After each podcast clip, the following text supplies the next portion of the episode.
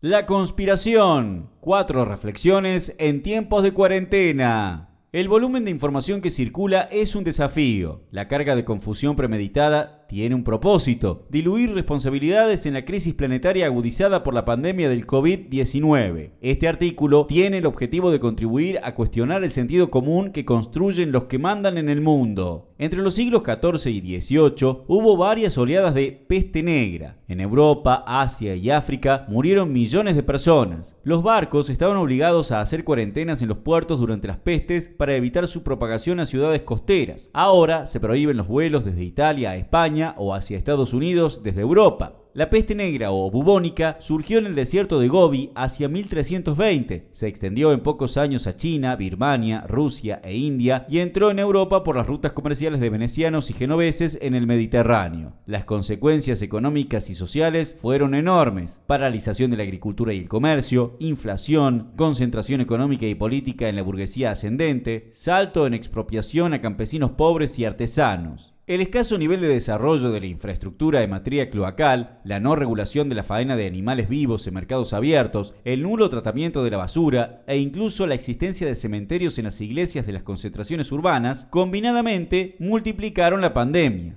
Y claro, el precario nivel de la ciencia médica y farmacológica aplicada. Vale decir, esas pandemias fueron un altísimo precio social, clasista también, que la sociedad pagó al subdesarrollo de las fuerzas productivas a escala general. Sin embargo, las consecuencias sirvieron para que en la época de ascenso capitalista de finales del siglo XIX se desarrollaran medidas de salud pública, de planificación urbana e higiene social que aumentaron la expectativa de vida. Los conspiradores. La ciencia médica avanzó en el siglo XX como nunca antes en la historia de la civilización humana. Sin embargo, la privatización de esas conquistas colectivas de la humanidad, los avances científicos, está dando resultados increíbles de barbarie parecida a la Edad Media, pero con soluciones bloqueadas por los capitalistas de la industria farmacéutica y sus representantes políticos en los gobiernos de los principales países del mundo. Queremos contar dos historias para graficar lo que decimos. Bruno Canard es doctor en microbiología y bioquímica de la Universidad de París Estudió en 2002 y 2003 el virus del SARS y encontró conexiones con el COVID-19. Tuvo que interrumpir el progreso de su investigación y desmantelar su equipo porque en 2009 le recortaron el presupuesto como parte de las medidas de austeridad para salvar a los bancos. Peter Hotes también es científico. Es el codirector del Centro de Desarrollo de Vacunas del Hospital Infantil de Texas y decano de la Escuela de Medicina Tropical de la Universidad Baylor en Houston, Texas. Instituciones que buscan vacunas que no resultan rentables para las grandes farmacéuticas de Estados Unidos. En 2016, con su equipo obtuvo los primeros resultados satisfactorios en pruebas con animales experimentando una vacuna contra el COVID-19. Solicitaron fondos para iniciar un ensayo clínico con humanos, pero nadie quiso ayudarles y los tubos de ensayo de la posible vacuna fueron almacenados en un congelador donde permanecieron durante años. Entraron en el recorte del segundo gobierno de Obama. En ambos casos, los recortes de presupuesto tuvieron dos razones. La primera, redestinar fondos al salvataje de bancos o campañas electorales. La segunda, una fortísima presión de farmacéuticas y laboratorios para bloquear cualquier investigación independiente o bien no apoyar las que no sean rentables en el mercado de las enfermedades. Antes de la aparición del virus, cuando era necesario para prevenir, los estados y las empresas desfinanciaron las investigaciones. Ahora, con la propagación, disputan llegar primeros a patentar una vacuna. Para eso se ocultan información, hay lobbies y ninguna colaboración internacional a favor de la sociedad que sufre.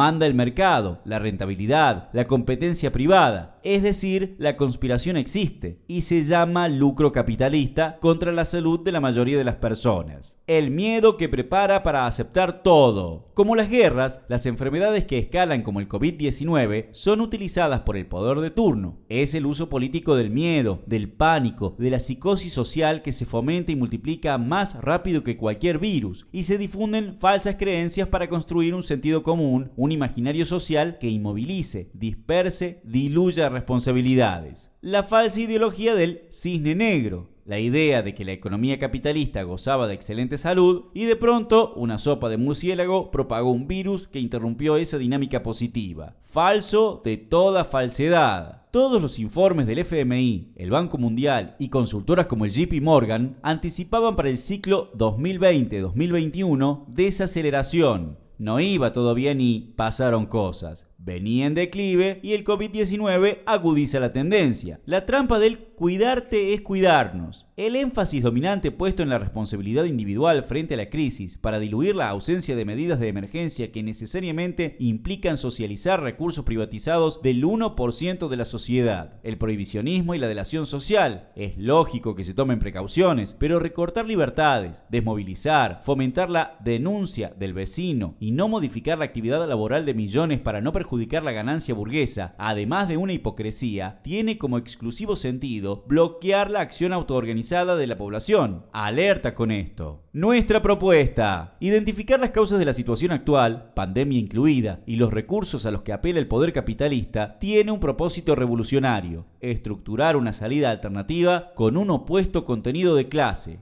hay que poner en cuarentena a los capitalistas de la salud, toda la infraestructura sanitaria, farmacológica y los laboratorios a disposición de un plan centralizado de emergencia social. Hay que proteger el trabajo de la clase obrera, no subsidiar la plusvalía de los patrones, prohibir despidos, suspensiones y garantizar licencias con la totalidad de los ingresos. Hay que invertir en equipamiento para detección temprana, producción pública y compra masiva de kits de higiene, socorro y test de detección temprana incorporar personal en hospitales y el Malbrán para el análisis de los testeos, shock de protección a las precarizades, ingreso de emergencia equivalente a tres salarios mínimos, exención de pago de alquileres y servicios básicos, expropiar a los remarcadores y especuladores, precios máximos a los artículos de consumo masivo y distribución gratuita de todo lo necesario para el cuidado sanitario individual, presupuesto especial de salud sin límites, el que haga falta, repudiar la deuda y poner un impuesto especial a bancos y corporaciones es decisivo en esta coyuntura. Lógicamente, estas y otras medidas sociales y políticas de emergencia tienen un contenido que sobrepasa los límites de la política tradicional, de este régimen de castas y del capitalismo como sistema. Hay que hacerlo, es en defensa propia de la mayoría.